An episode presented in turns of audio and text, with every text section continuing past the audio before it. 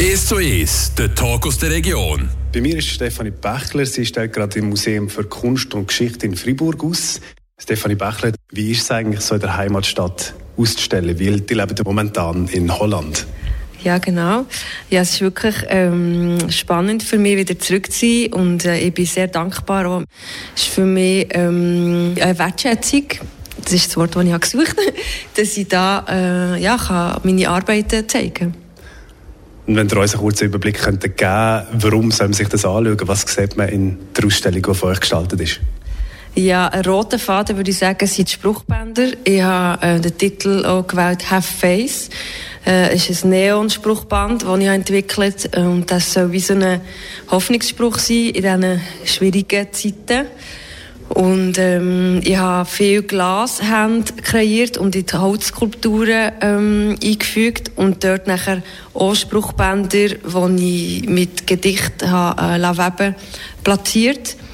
Und ja, so, äh, das ist so ein der Rotfaden, die Spruchbänder. Der Name «Have Faith», also «Hab Zuversicht». Äh, warum gerade das? Äh, was ist der Gedanke dahinter? Ja, es ist wirklich, wie ich ja gesagt habe, wir leben im Moment wirklich nicht in den einfachsten Zeiten. Es hat Covid gehabt, dann ist der Krieg ausgelöst. Und äh, der Klimawandel ist auch ein Thema. Also es, mm, ja, manchmal weiss man schon nicht mehr so, ähm, wo Hoffnung suchen. Und das ist für mich ein, Grund gewesen, das auch aus ähm, Spruchband zu kreieren. Das, und da leuchtet der Spruch und man sieht in der Nacht noch mehr. Und ja, es ist wirklich ich bin zufrieden mit dem Neon. Eben, der leuchtet grün. Mhm. Sie haben vorher gesagt, beim Rundgang, das ist euch wichtig, dass der grün ist. Ja. Wieso nicht rosarot? Weil er gesagt zum Glück ist er nicht rosarot. Ja, eben, ich habe lange nicht gewusst, es soll grün oder so ein bisschen orange-rot, äh, rosarot. Aber, und ich habe mich dann wirklich grün, so ein bisschen aus, ja, grün die Hoffnung, die Farbe der Hoffnung entschieden. Und das passt jetzt wirklich. Also ich bin sehr froh, dass ich das entschieden der Spruch «Have Faith» in Neongrün, der ist schon vor einem Fenster angebracht, wo man dann von dort aus gerade auf die Murterstrasse raus sieht.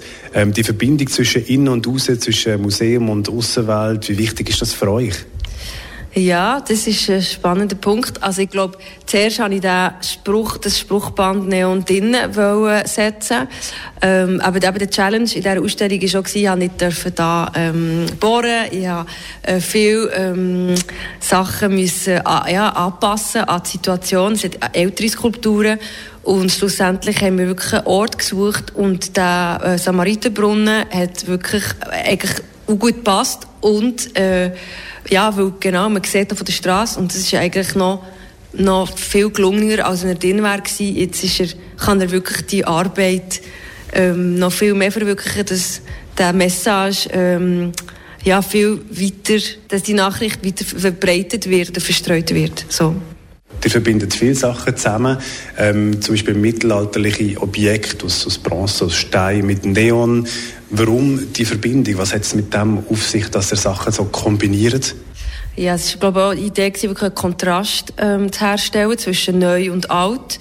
Und äh, der Dialog zwischen diesen älteren Skulpturen, Mittelalterskulpturen, aber mit einer neuen Interpretation von meinen Spruchbändern, mit auch, ähm, ja, glaube modernen Sätzen, also moderne Sätze, ähm, ja, Minitexte, die ich habe drauf gesetzt so, oder, oder eben die Gedichte, die ich geschrieben habe, Dear Cracks oder They Know, wo äh, Sibylle, also die Zukunftsprophetin, ähm, anspricht. So.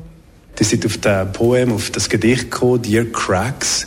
Ähm, was hat es mit diesen Cracks, mit diesen Rissen auf sich? Weil die Risse kommen in der ganzen Ausstellung immer wieder vor. Äh, was hat es mit dem auf sich? Ja, ich arbeite mit Keramik seit über zehn Jahren, oder ja, sicher zehn Jahren. Und äh, das ist ein Material, das ja, auch fragil ist, mega, sehr stark, aber eben auch äh, fragil.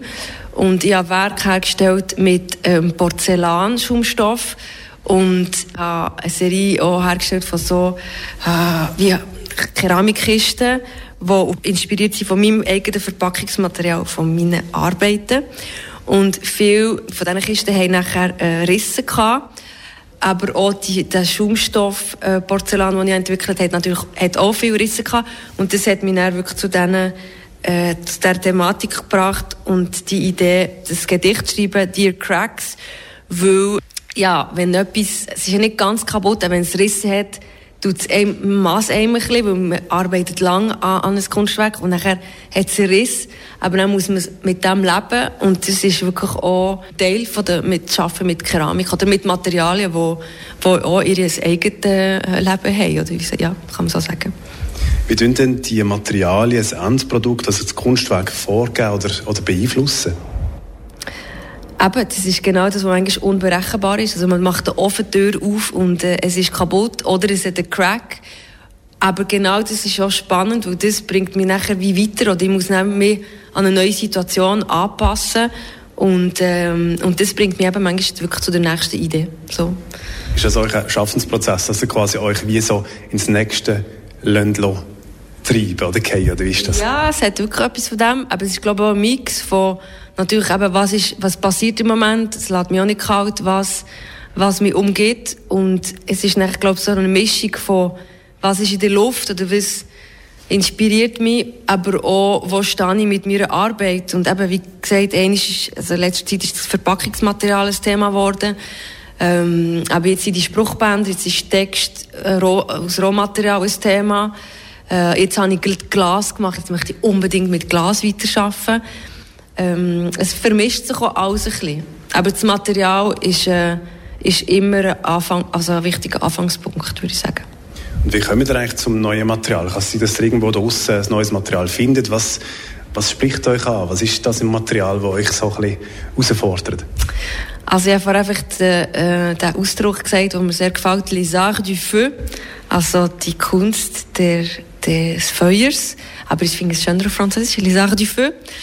Äh, ich glaube, die Sprache ist auch wichtig. Also es sind ja so Wörter, die mehr ansprechen. Aber zurück zum Material. Aber Les Arts du Feu ist für mich wirklich ein Ausdruck, der das alles verbindet. Das, also Keramik, Glas und Metall sind alles Materialien, die durch das Feuer verändert werden. Und das finde ich auch spannend, wie die Transformation eigentlich. Und das auch mit dem zu arbeiten, was passiert und, und, äh, und das, die, manchmal die Unberechenbarkeit finde ich auch spannend. Das Ausloten, so die, auch die, ähm, äh, Limits, äh, wie sagt man Limits, äh, die Grenzen der Materialien auszuloten, das finde ich spannend, ja. In eurem äh, Buch Dear Clay äh, berichtet ihr über euren Arbeitsprozess, gebt einen tiefen Einblick. Nach einer kurzen Pause reden wir gerade hier weiter. «Ist so ist». Stefanie Bechler, wir kommen jetzt ein bisschen äh, zu sprechen auf euren Arbeitsprozess für die Ausstellung Museum für Kunst und Geschichte in Fribourg, wo ganz viele Werke zu sehen sind von euch. Der hat nämlich ein Buch gestaltet, Dear Clay. Jetzt so ein bisschen als äh, Schmankerl, warum soll man das Buch kaufen? Was erfahrt man da Neues über euch und euren Schaffensprozess? Ja, es hat ähm, ganz viel Bildmaterial von meinen Skizzenbüchern, wo eigentlich den Prozess dokumentiert, aber auch ähm, zwei Briefe. Also ich habe einen Brief geschrieben an Ton, an Material selber und einen Brief vom Grafikdesigner, wo äh, mir einen Brief schreibt über den Prozess und auch einen Brief vom Kunsthistoriker, wo äh, mir einen Brief geschrieben und er hat den Titel gewählt «Dir Silhouette» das und es hat auch textil ähm, gewobene Bänder äh, im Büchli, im Buch, wo auch zurück zu meinem Textil Background ähm, erinnern, so würde ich sagen. Ja. Bleiben wir noch kurz beim Ton, das finde ich spannend. Die haben einen Brief an den Ton geschrieben. Der Ton ist ja etwas relativ gehärtetes, sehr hart, wenn man den brennt hat. Ähm, warum ist ein Ton vielleicht so empfindsam, dass er doch eure Worte kann empfangen kann, so weich? Warum ein Brief an Ton? Ja, weil der Prozess eben mit Ton zu arbeiten kann manchmal intim sein, aber auch äh, eben schwierig, aber nachher auch wieder so positiv, weil es ist so überraschend, wenn man etwas gestaltet und, und brennt, kann es kaputt gehen, aber es kann auch ganz anders rauskommen, wie man nie hat erwartet. Und das ist wie so das Spannende, ich glaube, an Keramik äh, an sich. Und äh, ja, ich glaube, man geht wirklich durch ganz viele verschiedene Momente, fast wie in einer Beziehung, könnte man sagen, also Beziehung zum Ton. Und ich glaube, das hat äh, der Brief äh, ausgelöst. Also. Eine Beziehung hat ja Hochs und Tiefs, wenn wir noch bei dem bleiben. Was ist eigentlich das schlimmste Ereignis mit dem Ton, das ihr erlebt habt? Ja, wenn man ein Werk äh, schafft, wo, wo man lange daran arbeitet, vielleicht ein, zwei Monate, und nachher geht es beim Transport kaputt. Das ist wirklich so, wirklich nicht lustig. Und so Momente hatte ich ein paar Mal. Gehabt.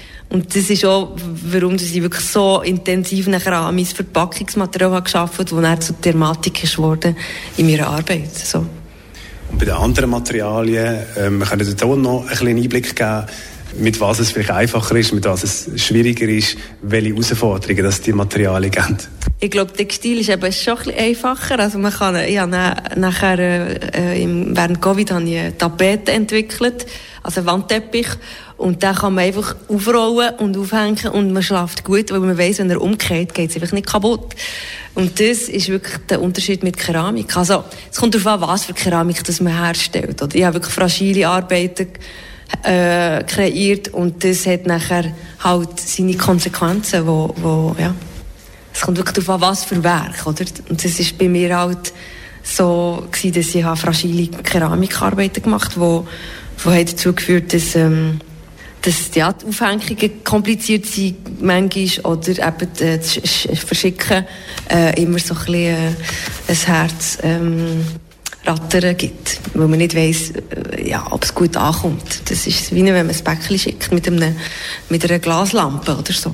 Also irgendwie hat die Challenge, die Herausforderung ja auch noch gern oder bist du vielleicht auch ein Reiz oder so? Ja, das kann schon sein manchmal, aber ähm, ja, man kann sich auch schwierig machen oder ja, wie soll ich sagen, es ist es hat einen Reiz, das ist sicher.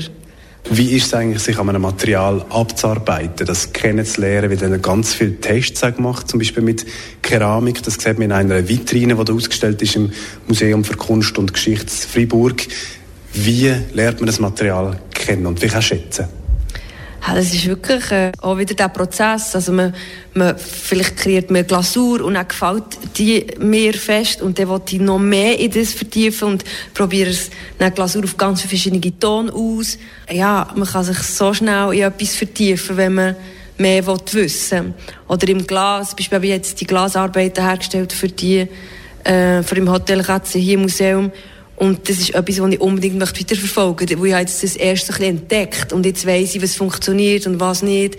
Ich möchte gerne grösser. Ja, Temperatur ist ein Riesenthema. Also man kann etwas hoch brennen, dann schmilzt es mehr im Glas.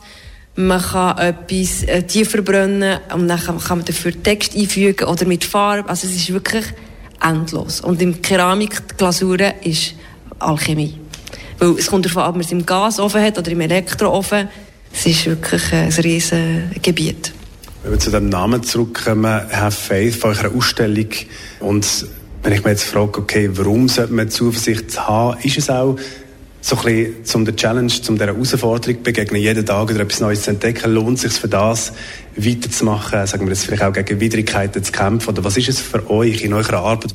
Ja, also für mich gibt es keinen Grund aufzuhören. Eben gerade, man muss einfach weitermachen. Oder? So das Keep going, keep calm, keep going ist auch so ein bekannter Satz.